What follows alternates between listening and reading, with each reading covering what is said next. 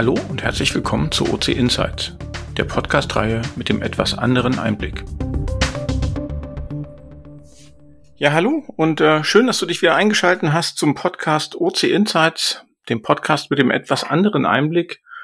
Durch die Sommerpause bin ich immer noch alleine und führe sozusagen ein bisschen alleine durch das ganze Programm. Nichtsdestotrotz ist es heute, glaube ich, interessant, einen Gast zu haben, den ich jetzt schon etwas länger kenne, ähm, in unterschiedlichsten Rollen und äh, seinen Werdegang begleiten durfte. Ich würde ihn mal ganz kurz vorstellen.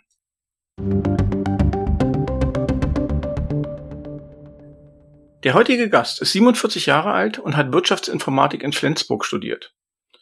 Er hat sich lange mit Business Intelligence und den Auswirkungen auf Organisationen beschäftigt und ist TTWI-Fellow. Heute ist er Teil der Geschäftsführung und verantwortet die Bereiche Vertrieb und Marketing. Er hat ein Auge für Farben, Layout und Design. Privat ist er Bassist in einer Band und organisiert ein Rockfestival. Hallo, Tom Gansor. Genau, kann ich direkt gleich korrigieren. Also Bass nehme ich auch zur Not mal in der Hand, aber im Grunde ist es eher die E-Gitarre. Ah, aber, Mist. Äh, der, Rest, der Rest stimmt so weiter. Da sind halt zwei Seiten mehr. aber fast, okay, dann da darf ich das ja gleich noch korrigieren. Das ist schon mal super. Mhm. Jetzt sind wir aber schon mittendrin. Die erste Frage für mich, äh, du hast in Flensburg studiert. Bist du ein Kind der Küste? Ich bin äh, geborener Flensburger, ja. Gebürtig, das hört man, glaube ich, auch. Also äh, ich merke das natürlich nicht, aber alle, die mich kennenlernen, merken, ich habe eine leicht breite Aussprache. Tatsächlich äh, in Flensburg geboren, aufgewachsen und auch da studiert. An der dänischen Grenze, ja, Okay, also deswegen auch so ein bisschen so die Heimatliebe gewesen mit dem Studium noch, das äh, Uni Flensburg sozusagen ausgewählt deswegen oder? Ganz pragmatische Gründe. Also äh, ich habe damals halt geschaut, äh, hätte mir aufgrund des Abiturs auch quasi aussuchen können, wo ich in der Republik studiere. Und das hatte ganz pragmatische Gründe. Also hm. zu Hause wohnen bleiben war halt irgendwie praktisch ja, muss ich nochmal genau überlegen, das hing auch damit zusammen, wie ich irgendwie aus der Bundeswehr raus bin. Ich äh, habe das auch da irgendwie hingebracht, in Flensburg stationiert zu werden. Also war da immer mhm. so ein bisschen taktisch unterwegs. Insofern schnell in Flensburg durchgezogen, hab's auch nicht bereut, war ein gutes Studium. Ja, äh, kann man ja nicht meckern. Ne? Wirtschaftsinformatik ist nichts Richtiges, nicht Ganzes, alles von der Hälfte. Überall mal reingeguckt. Kann man so sehen, genau. Ich würde mal sagen, das ist ein, ist ein BWL-Studium plus, ähm, aber bei mir war das sehr, sehr informatiklastig auch. Also ich habe tatsächlich im Studium schon äh, auch ähm, während des Studiums gearbeitet, tatsächlich die ganze gesamte Zeit.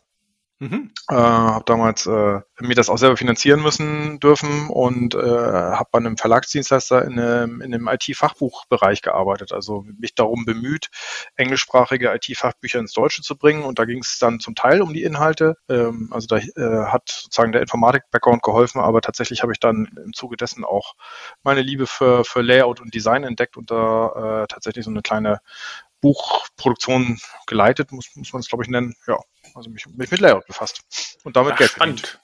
Da, da kommen wir gleich nochmal drauf. Das will ich auch nochmal ein bisschen haben. Ich will erstmal noch ein bisschen auf deinen Werdegang eingehen. Äh, du mhm. warst eine Zeit lang bei Oracle. Was hat denn dich dahin getrieben? Amerikanisches Unternehmen? Äh, war es damals der Name? War es äh, einfach das Renommee oder. Ja, das war ja die große Zeit von äh, des, des Internet-Hypes, also da ging das ja so mhm. richtig los. Also ich war auch äh, sehr, sehr früh, Anfang der 90er schon, genau weiß ich nicht mehr, aber einer der Early Adopter sozusagen, was Internet anbelangte. Und äh, bei uns war das so, äh, damals war das auch ein Markt, bei dem sich zumindest äh, viele Absolventen auch den Arbeitgeber aussuchen konnten. Äh, mhm. Äh, es ging halt gerade los mit dem Internet-Hype und E-Commerce war das große Thema und ich habe diplomiert tatsächlich auch über E-Commerce. Also äh, das gesamte E-Commerce-Geschehen äh, virtuelle Marktplätze war sozusagen mein, mein Diplomarbeitsthema. Mhm. Ich habe ich hab damals eben äh, Firmen gesucht, bei denen ich diese Diplomarbeit verwirklichen konnte, inhaltlich, die sich auch in diesem Thema engagiert haben. Und da waren halt solche Firmen, also ich, ich weiß noch, äh, PwC war die zweite Option und dritte Option war, glaube ich, Sinnerschrader. Ähm, also das war eine große Agentur damals. Mhm. Und ähm, ich habe halt die ausgewählt, die mir den besten Support für die Diplomarbeit bieten konnten. Und das war Oracle in dem Augenblick. Gab es eine Spezialabteilung, die damals so diese neue Marktthematik und Internet-E-Commerce gepusht hat und da bin ich gelandet. So kam das. Und, und dann hängen geblieben sozusagen. Und dann, äh, genau, dann hat man sich nochmal orientiert nach der Diplomarbeit, hat auch, hatte auch viele gute Optionen, aber letztendlich, äh, da gefiel es mir schon ganz gut. Also das war sozusagen für Oracle auch so eine, direkt gleich in so einer Sonderabteilung, weil das war alles das, was neu war und das, was, was hip war. Hip war ne? Wir waren sozusagen die, die an vorderster Technologiefront unterwegs waren, während die anderen noch mit der alten Datenbank und so kleinen Server gemacht haben, durften wir halt dann auch schon so Dinge wie Java war ganz neu und, mhm. und äh, HTML und XML und so ganz verrücktes Zeug damals schon machen. Ja. Wollte mich gerade sagen, weil damals war ja Oracle berühmt für die für die Datenbank, also mhm, sprich war genau. der große Datenbankheld. Und ähm, du hast jetzt einen riesen Faible entwickelt für Business Intelligence. Wo kommt das her? Also meine das kam zum Teil schon bei Oracle, also da war ich eher in, in, in einem, wie gesagt, so Software Engineering Bereich unterwegs, dort auch so im Innovationsbereich mhm. tatsächlich, das war eine Innovationsgruppe. Da haben sich andere um BI bemüht und BI, das kam tatsächlich erst bei Opus Consulting. Also ähm, man muss oh. die Story, Story weitererzählen. Ähm, Oracle hat dann mit dem Blasen der Internetblase einige Leute dem Markt übereignet dazu gehörte ich halt auch. Das war jetzt auch nicht so schlimm. Damals jung und irgendwie gut ausgebildet und viele Optionen. war es jetzt nicht, nicht so schwierig, jetzt trotz, trotz der Marktlage irgendwie äh, eine Beschäftigung zu finden. Und über einen Kollegen bin ich dann bei Opitz Consulting gelandet. Also das war äh, auch ein Oracle-Kollege, der kannte Opitz Consulting gut. So bin ich dann in Hamburg angefangen, tatsächlich als, als äh, Berater äh, auch erst mit so einem Java Software Engineering Schwerpunkt und das hat sich dann so im Laufe der Zeit verändert. Äh, großes Thema auch bei Oracle war Enterprise Content Management, Dokumentenmanagement mhm. und das äh, fasste sich bei Opitz Consulting damals zusammen, also BI Analytics und so also diese analytische Informationsverarbeitung, Enterprise Content Management, das war äh, letztendlich ein großes Thema und so bin ich da reingerutscht und habe mich da äh, eigentlich erst bei Opitz Consulting so richtig vertieft. Also so ab 2005, 6 muss das gewesen sein. Okay, und dann hast du aber äh, aus meiner Sicht auch ein richtiges Film dafür entwickelt. Meine, ähm, du hast ja ein Buch geschrieben, ähm, Mehrere, auch ja, zum Beispiel, ja. ja, genau, BICC, ähm, also sprich, welche Auswirkungen hat äh, BI auf die Organisation, wie sollte man das angehen, wo soll es aufgehangen werden? Das ist ja Richtig. so ein bisschen spannend. Ähm, wie, wie bist du an die Themen daran gekommen? Hast du da wirklich auch mit Kunden geredet? Ist das deine Erfahrung aus den Projekten gewesen? Ist das deine eigene Sicht gewesen? Wie, wie schreibt man so ein Buch? Ich meine, das ist ja nun mal nicht so nebenbei äh, Oh, Im Grunde, im Grunde, so wie du skizziert hast, ja, das macht man nicht nebenbei, das ist Arbeit, in der Tat. Hm. Ich habe da das große Glück gehabt, bei Opus Consulting auch wiederum in einem Bereich äh, zu sein, der sich mit Innovationen und auch zum Teil mit Marketing-Themen auseinandersetzt, der das also auch unterstützt hat. Mhm. Also das war auch zum Teil eben dienstlich. Aber äh, da sind viele Erfahrungen aus Projekten eingeflossen. Also ich will jetzt die Kundennamen nicht alle nennen, weil die nicht immer, immer gut weggekommen sind in dem Buch. Ähm, der eine oder andere kann, äh, witzigerweise, ich habe Jahre später einen Akquisetermin bei einem Kunden gehabt und der Kunde hat sich da total wiedererkannt in den in einigen Use Cases und Problemschilderungen aus dem Buch. Und ich habe nur so stehen gedacht, ja, ist doch kein Wunder. Es sind ja auch Beispiele von aus eurem Unternehmen. Aber gut, äh, die standen natürlich nicht mit Klarnamen äh, im mhm. Buch. Ähm, nee, das sind schon Erfahrungen aus, aus echt Weltprojekten. Ähm, das macht ja das eben auch aus, dass man eben keine akademische Arbeit abliefert, sondern tatsächlich auch äh, aus der Realität heraus berichtet. Und äh, letztendlich ist es dann ein Stück weit wie bei einer wissenschaftlichen Arbeit. Recherche und äh, Sammeln von Konzepten, Dinge zusammenbringen, eigene Konzepte, Rahmenwerke entwickeln und alles, was man so in der Praxis erlebt hat, dort irgendwie einsortieren und verorten und daraus eben Lösungsvorschläge erarbeiten und die dann auch vorschlagen in so einem Buch. Ja. Mhm. Jetzt bist du mit der Zeit auch TDWI-Fellow geworden. Was ist denn das? Was muss man sich darunter vorstellen? So, das ist so eine Art Ehrentitel. Das ist für die Jungs im TDWI, die sich halt besonders engagieren. Und da mhm. äh, habe ich lange Jahre, also wir haben Hamburger Roundtable mit, mit aufgebaut. Das ist sozusagen so eine, kann man landläufig User Group nennen, der BI und Data Warehouse Interessierten. Da waren wir mit einer der ersten äh, im Norden auf jeden Fall. Ich meine, das muss so 2009 oder 10 gewesen sein, als wir gestartet sind. Ist auch einer der größten, was die Teilnehmerzahlen anbelangt. Äh, bin da immer noch engagiert. Mhm. Äh, habe mich in Arbeitsgruppen engagiert, Arbeitskreisen, äh, in einem Buchprogramm, bin im Fachberat des, des äh, Vereinsmagazins äh, als äh, ja, Fachberat Kamera tätig, um da eben auch Artikel zu qualifizieren und so weiter. Und äh, wenn man sich eben viel engagiert, dann wird das irgendwann mal gewürdigt vom TDWI. So, so kam das. Das ist sozusagen einfach ah, eine okay. Bestätigung des Engagements. Ja. Da kannst du dich nicht drauf bewerben, das kommt sozusagen eigentlich eher umgekehrt, äh, du wirst dazu ernannt oder so. Man wird ernannt, genau, man wird ernannt, weil man halt viel getan hat, wird man ernannt, ja. Ah, okay. Mhm. Und äh, du sagst gerade, du machst das heute immer noch. Ich meine, das ist ja, wenn man sich jetzt so anschaut, du bist ja äh, jetzt Teil der Geschäftsführung. Ähm, mhm. Und vermisst du da so ein bisschen das Beratungsleben, das Beraterleben? Ja, manchmal schon. Also äh, ich kann nicht direkt sagen vermissen, weil ich das immer noch, will ich mir zumindest ein, auch tue. Also ich bin äh, immer schwer dafür zu begeistern, auch in, in Kundenengagements involviert zu werden und möchte auch wirklich unsere Kunden beraten. Also äh, auch wenn man bei meiner Vertriebsrolle natürlich irgendwie mir unterstellt, dass ich was verkaufen will, ja klar, will ich das immer als Geschäftsführer, will, mhm. dass wir erfolgreich sind.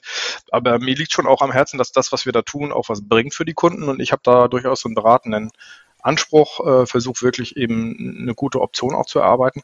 Insofern komme ich noch in diese Beratungskonstellation, das hilft mir auch sehr. Das ist für manche intern wie extern dann auch überraschend, dass ich so einen Informatik-Background habe und dann ab und zu tatsächlich mal was weiß äh, und nicht nur daher schwatz. Ähm, ja, ich meine, ich habe meinen Lieblingsjob, aber wenn ich den nicht hätte, würde ich als Berater arbeiten. Das wird auch funktionieren, glaube ich. Also das könnte ich bestimmt auch noch. Hm? Ja. Ähm, ja, ich bin da auch immer noch aktiv. Also es ist immer noch so, dass ich mich bisweilen für Technologien und Themen interessiere. Es ist weniger jetzt die Technologie, vielmehr jetzt tatsächlich ja, back to the roots, in Wirtschaftsinformatik, wie wende ich das auch an? Also wie mhm. stifte ich Kundennutzen durch Technologien? Das interessiert mich nach wie vor. Und was das Buch anbelangt, wir sind gerade wieder, ich bin mit meinem Autorenkollegen jetzt äh, in den Sommerferien, haben wir uns zusammen ge geteamt äh, virtuell wir sind gerade wieder am überlegen, ob wir nicht vielleicht was, was Neues gemeinsam machen. Mhm. Thema ist da Datenstrategie, also wie ich mit, mit, äh, äh, mit einer Datenstrategie irgendwie nutzenstiftend was bewegen kann in, in Kundenunternehmen. Schauen wir mal, ob das ein Buch wird. Wir sind uns noch gar nicht so ganz sicher, also ob sozusagen das Medium noch trägt oder ob wir was anderes machen dürfen. Mhm. Aber es ist nach wie vor so, dass ich da technologisch ganz gut interessiert bin. Mhm. Kriegst du jetzt so mit, dass du zum Beispiel als Geschäftsführer anders wahrgenommen wirst als damals als Berater mit den Themen? Also sprich, du kommst ja jetzt äh, eigentlich immer noch mit demselben Thema. Ne? Du sagst halt, okay, wo verankere ich das Ganze im Unternehmen? Wo hänge ich das auf? Welche Auswirkungen hat das? Du machst jetzt wieder Datenstrategie, viel Strategieberatung. Jetzt bist du selber Geschäftsführer. Mhm. Nimmt man dich da anders wahr als Gesprächspartner gegenüber früher? Also ich, ich glaube nicht. Also ich habe äh, generell den Eindruck, dass sozusagen unsere, unsere äh, Pendants auf Kundenseite immer erwarten, dass sie ein wertvolles Gespräch führen, also dass das äh, sinnvoll ist, äh, für, sinnvoll sein muss. Also mit, mit mhm. äh, Phrasen oder inhaltsleer kommt man da nicht besonders weit. Mhm. Ähm, und ich glaube, dass sozusagen viele Ansprechpartner das auch machen würden, wenn das jetzt ein Junior-Berater wäre. Also das ist für die, glaube ich, fast egal, wer da kommt, äh, wenn es irgendwie werthaltig ist und die nach vorne bringt. Aber ja, ich komme manchmal leichter durch die Tür. Hm. Also äh, man findet dann doch besser den Zugang irgendwo, weil manchmal in Deutschland je nach Unternehmen und Kultur tatsächlich sozusagen Rangtitel oder irgendwas irgendwie was bedeutet. Mir persönlich nicht ganz so viel. äh, äh, Anekdote, ich war mal bei einem Kunden, der eine sehr konservative Unternehmenskultur aufweist und äh, tatsächlich sehe ich jetzt ja nicht mehr so jugendlich aus. Ähm, und das war auch vor zehn Jahren nicht anders, ich auch nicht mehr, mehr Haare auf dem Kopf. Aber das Erste, was der mir direkt nach dem, nach dem äh, Begrüßungshandschlag irgendwie äh, servierte, war so nach dem Motto, oh, Sie sehen aber jung aus, äh, so nach, aber mit so einem Unterton, ey, sind Sie, überhaupt, sind Sie aufgrund Ihrer Jugend überhaupt qualifiziert für den Job, den Sie tun? Und äh, das konnte ich nur kom äh, konnte mit, äh, ja, danke für das Kompliment, ich habe es halt schnell geschafft, irgendwie durch entsprechendes Engagement und Leistung diese Position zu bekleiden. Aber da war das Gespräch auch fast zu Ende, hätte ich auch gehen können. Also das war, ja, also ja. Ja, das ist äh, aber das ist halt Deutschland. An manchen Stellen braucht man den Titel, äh, an manchen Stellen kommt man halt auch relativ äh, gut ins Gespräch, wenn man weiß, der andere hat Ahnung. Also das ist äh, ja. manch, manchmal sieht man es den Leuten leider nicht an. Du hast es vorhin schon angesprochen. Ich würde gerne nochmal auf deinen anderen Punkt, auf deinen Berufseinstieg sozusagen ein bisschen zurückkommen. Man munkelt, du kannst Fahrcodes sehen. Äh. ja, das, das, das ärgert auch, das ärgert so manchen im Marketing. Also ja, äh, ich habe da irgendwie eine feinere Wahrnehmung. Das kommt tatsächlich durch die, äh, also ich bin durch das, was ich da jobmäßig gemacht habe, extrem gut Schriften oder auch falsche Schriften, auch wenn es nur Nuancen sind, äh, mhm. zu erkennen, Schriftgrößen im, im, kleinen äh, Halbpunktbereich äh, zu erkennen, die falsch sind und auch Farben also Farbcodes benennen äh, äh, ist schwer, das geht gar nicht. Das hängt auch davon mhm. ab, wo du drauf guckst, auf Papier oder auf, auf Bild. Aber ich kann Farbnuancen sehr gut unterscheiden. Und wenn dann irgendwie, bei uns ist ja das Filmblau, wenn da das falsche Filmblau gewählt ist, dann sehe ich das auf, auch aus der Entfernung sehr gut. Und gerade gestern wieder eine Mail an eine liebe Kollegin geschrieben, sie möge es mir nachsehen, die kennen mich ja inzwischen auch alle. Äh, nur ein Kommentar, ey, das Blaue passt nicht, mach mal richtig. Jeder hat seinen Tick, das ist meiner. Ja, aber hast du das gelernt damals oder hattest du das vorher schon als Kind? Also hast du vorher schon relativ gut so eine, so eine, ja, Unterschiede erkennen können für dich oder hast du das sozusagen in der Ausbildung erst gelernt damals, wo du sozusagen in der Beides. Ja, also damals war gar nicht, also damals war gar nicht so viel Farbe im Printbereich, weil Farbe teuer war. Gut, okay, dann ging es eher auf Schriftsätze oder so, oder was? Genau. Kunstprüfkurs im Abitur, was soll ich sagen? Also. okay. Das ist ich das, was ich, ich, hab, ich, ich mich mal gemogelt. ich habe trotzdem was zu was gebracht. Also es ist, äh, ja. Ich habe gemalt und gezeichnet äh, und andere Kinder haben Fußball gespielt. Also Sport ist so das, was das Kompetenzfeld, was mir fern ist, ja. Mhm. Genau, Kunst ist jetzt gleich genau die andere Seite. Ähm, Musik begleitet dich hier jetzt auch schon eine ganze Weile. Mhm. Und Du machst ja nur selber Musik. Wie hast du damals angefangen? So ganz klassisch Schulband und gegründet und dann lass uns mal loslegen oder eher so für dich und äh, ich probiere mal ein paar Instrumente aus und gehe mal für mich ran? Ja, also bis ich, glaube ich, 14 war, war ich sehr schlechte Musik. Äh, auch ähm, gute mhm. Schulen konnte ich mich Echt? irgendwie, ja, also die Noten waren okay, aber ich habe nicht wirklich verstanden, was ich da tue.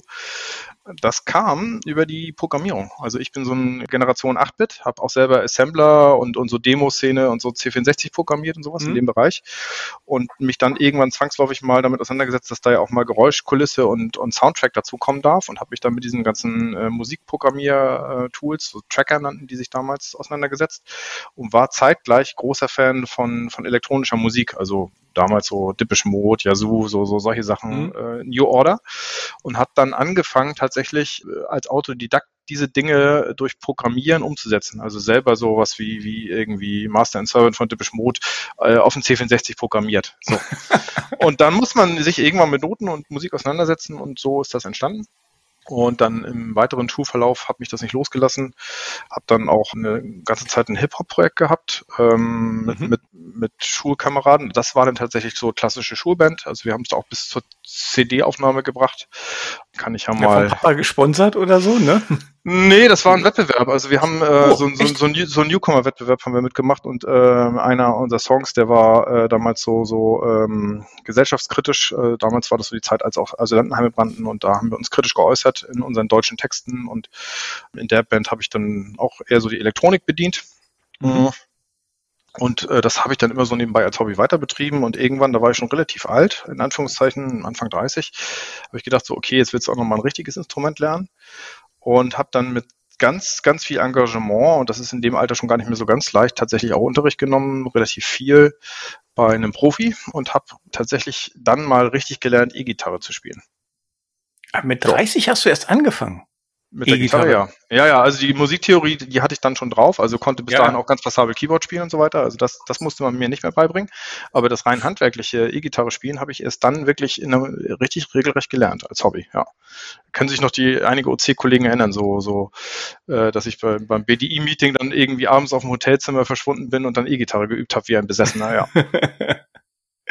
okay, ja. spannend. Ähm, und jetzt kannst du mehr als ein Instrument. Also du sagst E-Gitarre, du kannst, ja, Keyboard kannst du, spielst du sonst auch noch was? Also, weiß nicht, Schlagzeug oder, äh, ja, Bass hast du vorhin schon gesagt.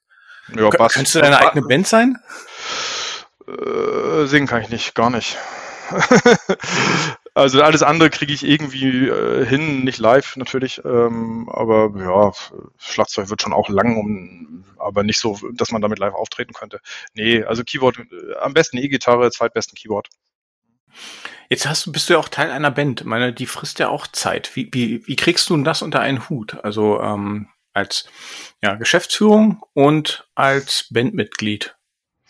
Ja, ist manchmal nicht so einfach, aber das geht ja allen so. Ich meine, alle haben ja irgendwie ihre Jobs und müssen es irgendwie machen. Hart war jetzt ein bisschen die Corona-Zeit, weil wir da uns eben nicht treffen konnten und dann viel virtuell gemacht haben. Also da ist ja, unterstützt uns die Technik ja auch sehr. Ne? Man spielt sich dann sozusagen gegenseitig irgendwelche Passagen zu, so dass man auch alleine weiterkommt. Ähm, also wir sind da auch gut digitalisiert, sag ich mal. Aber sonst ist das eine reine Organisationsfrage. Ich meine, die gleiche Frage stellt zu jedem, der, der irgendwie äh, zweimal die Woche irgendwie im Sportverein aktiv ist und da zu einem Training erscheinen muss. Ich glaube, das ist viel schwerer. Ne? Versuch mal elf Leute zusammenzukriegen für eine Fußballmannschaft. Bei einer Band sind es nur vier bis fünf. Also hm. so muss man es, glaube ich, sehen. Und es klappt auch nicht immer. Also wenn ich auf Dienstreise bin, ja, dann, bin, dann fehle ich halt bei der Bandprobe. Das ist dann leider so. Aber man, man kann sich organisieren. Das klappt schon. Hm. Ihr habt da jetzt ein Album aufgenommen, plant ihr auch mal wirklich Auftritte mal außerhalb von Hamburg zum Beispiel? Also in Hamburg weiß ich, seid ihr schon aufgetreten, aber mal außerhalb mal wirklich was, was anderes? Weil ja, also wir hätten jetzt sozusagen für dieses Album irgendwie ähm, eine Release-Party gemacht. Da kam uns Corona wirklich so richtig dazwischen. Mhm. Und äh, gerade sind Diskussionen, ob wir äh, über den Winter, wenn es dann irgendwie möglich ist äh, und die, die Pandemie sich entsprechend entwickelt, dass wir eine, so eine Mini-Tournee oder sowas machen. Also würden wir alle irgendwie Urlaub nehmen, wahrscheinlich im Januar hm. und dann versuchen mal so ein bisschen vielleicht so an, in fünf Städten irgendwie in einem Club auch aufzutreten. Ja. Ach, spannend. Ja, Berlin steht übrigens auch auf dem Programm, auf jeden Fall, beziehungsweise spannend, ja, da weiß ich auch schon wo. Dann sag mal Bescheid, dann bin ich da, auf jeden mhm. Fall. Mhm. Mhm. Ähm, dann hast du noch ein anderes Hobby. Du bist Mitorganisator des äh, Rockfestivals. Ähm, sag mal kurz den Namen, ähm, den habe ich jetzt nicht parat. Langeln Open Air, genau. Ja, das kam eigentlich, wenn, ja, wie entsteht sowas? Also wenn Bands Auftrittsmöglichkeiten suchen, dann kommt man irgendwann zwangsläufig auf die Idee, sowas auch mal selber zu organisieren. Mhm. Und dann hat sich tatsächlich auch ein Verein rausgebildet, der primär zum Zweck hat, eben so ein Open Air Festival äh, hochzuziehen. Das ist äh, organisatorisch äh, recht anspruchsvoll. Also tatsächlich, ähm, natürlich gibt es in Deutschland für alles Regeln und Gesetze, die zu beachten sind. Äh, auch kaufmännisch nicht ganz uninteressant, ähm, so ein Event dann eben auch entsprechend vorzufinanzieren, ja, Bands zu finden, Bühnenbau, Sicherheit, äh, Gesundheit, mhm. Catering, äh, alles, was damit zusammenhängt. Und bei mir ist es so, dass ich da ähm, mich um irgendwie Finanzen bemühe. Also letztendlich wie so ein Kassenwart kann man, das ist auch der offizielle Name. Also ja, also ich ist jetzt so meistens nicht so viel zu tun, außer einmal im Jahr, da ist ganz viel zu tun. Da nehme ich dann mhm. auch Urlaub, aber ja. Fiel dies Jahr leider aus, zum zweiten Mal. Zum zweiten Mal, ja gut, äh, das, ja, das seid ihr auch nicht alleine, da sind ganze Menge Festivals ja ausgefallen und äh, ja. ihr plant aber trotzdem äh, weiterzumachen, sobald es wieder geht, dass ihr das Ganze wieder ähm, live durchzieht, ja? Ja, wir haben auch äh, während der Pandemie ähm, sozusagen so, on, so ein einmal so ein Online-Event gemacht, aber das ist nicht das gleiche und wir wollen das nee, auch live machen. Ja. Und das wird höchst spannend mal zu schauen, wie dann die Voraussetzungen sind. Also ob wir dann überhaupt sozusagen die Ressourcen haben selber, ne? ob wir noch alle mhm. bei der Stange sind nach so langer Zeit und ob auch alle die, mit denen wir zusammengearbeitet haben, ob es die überhaupt noch gibt, also ob es die ja. Veranst Veranstaltungstechniker ja. noch gibt und die Firmen noch gibt, die das, die das Zeug liefern müssen und so, das, das wird dann höchst spannend, ja. Eine gebeutelte Branche und jetzt versucht ihr dann, ja, das stimmt, das ist natürlich äh, sehr interessant zu gucken, was da noch geht und was da noch, wer noch da ist, ja, spannend. Genau, genau, also ich glaube, da wird noch einiges passieren viele Freunde, ähm, die ich da habe, die in der Branche unterwegs sind, die äh, haben inzwischen das Berufsfeld gewechselt, einfach weil das für die so aussichtslos war. Ne? Mhm. Ähm, und die sind nachhaltig ja, verloren. Die sind nachhaltig verloren. Und das ja. ist, hm, ja. Drei Fragen an. Welche berühmte Persönlichkeit würdest du gerne mal treffen? Vielleicht auch gerne unterscheiden beruflich und privat. Beruflich das wechselt immer mal, aber aktuell wäre es der, ich glaube Charles heißt der Babbage, der Erfinder der nicht gebauten Analytical Machine. Ähm, ich würde versuchen, ihn zu ermuntern, dass er das Ding durchzieht, weil ich glaube, das massiv Impact gehabt hätte. Also diese Utopie, die dahinter hängt, die kann man auch bei Eschbach nachlesen. Mhm. Ähm, Empfehlung von meiner Seite. Ähm, privat Jimi Hendrix. Oh, okay. Äh, ist gar nicht so sehr, dass ich, dass, die, dass ich die Musik so wahnsinnig toll finde, aber ich finde diese Kombination aus Genie und Wahnsinn höchst interessant und der hat äh, fürs Gitarrenspiel sehr, sehr viel getan. Und wenn es nicht Jimi Hendrix wäre, dann wäre es Vince Clark. Ah, okay, ja, Vince Clark, okay. Auch, auch ja. Musiker, elektronische Musik, ja. äh, Mitbegründer von Depeche Mode, Yazoo, Erasure und so weiter. Worauf verwendest du viel Zeit? Und auch wieder zweigeteilt dienstlich und privat? Hm. Privat viel Zeit auf hm, Haus, Ausstattung, Design, Gartenpflege. Also ich habe es da gern irgendwie stylisch und akkurat. Da geht mhm. echt viel, viel Zeit drauf, weil vieles von dem, was ich will, so nicht ohne weiteres irgendwo beauftragt werden kann und dann mache ich es halt selbst. Ähm, da geht echt viel Zeit drauf. Und beruflich, ui, das ist schwer. Ich glaube, ich verwende viel Zeit auf, auf ähm, also im Verhältnis. Ich mache sehr, sehr viele unterschiedliche Sachen, aber äh, was herausstechend ist und manchmal auch nicht gut ist, verwende viel Zeit auf Gestaltung und äh, ja, von, von, von Medien und so weiter. Also da geht echt viel Zeit rein. Mhm. Ja. Das ist meine, meiner Historie geschuldet. Ja. ja, und vielleicht auch deine Energietankstelle. Es kann ja auch gut sein, dass du genau daraus Energie. Ja, das macht mir Spaß und das ist auch mein persönlicher Anspruch. Ich habe so einen gewissen Qualitätsanspruch und so. Also, aber da geht, geht schon. Das ist jetzt nicht so, dass ich da irgendwie ganze, ne, das ist irgendwie, wir reden nicht über 80 Prozent, aber im Verhältnis zu den vielen anderen Tasks ist es doch, ist vielleicht ein bisschen zu viel. okay. Welche Jahreszeit entspricht deinem Typ am ehesten? Ich bin ein Herbsttyp. Okay. Bin Herbsttyp, ja, ja. Aber nicht nur wegen den wenigen Haaren auf dem Kopf, wegen den Blätterfallen, sondern. ja, Herbst hat ja viele Seiten, also ähm, nee, deswegen nicht. Grundsätzlich bin ich irgendwie da, äh, also ich habe da keine harten Ausschläge. Ich hätte jetzt auch fast jede andere mhm. nennen können. Äh, aber wenn ich mich entscheiden müsste, mit, mit minimalem Vorsprung wäre es der, der Herbst und vielleicht auch der Indian Summer dann. Also eher so der schöne Herbst. Nicht der Novemberregen, sondern mhm. äh, ja. Mhm. Tom, ich danke dir. Die Zeit ist um. Ich hatte dir versprochen, es mhm. ist ein kurzes Gespräch. Es war auch sehr kurzweilig. Ich danke dir für die offenen Antworten und ja, auf dass wir uns bald mal wieder live sehen. Sehr, sehr gern. Bestimmt.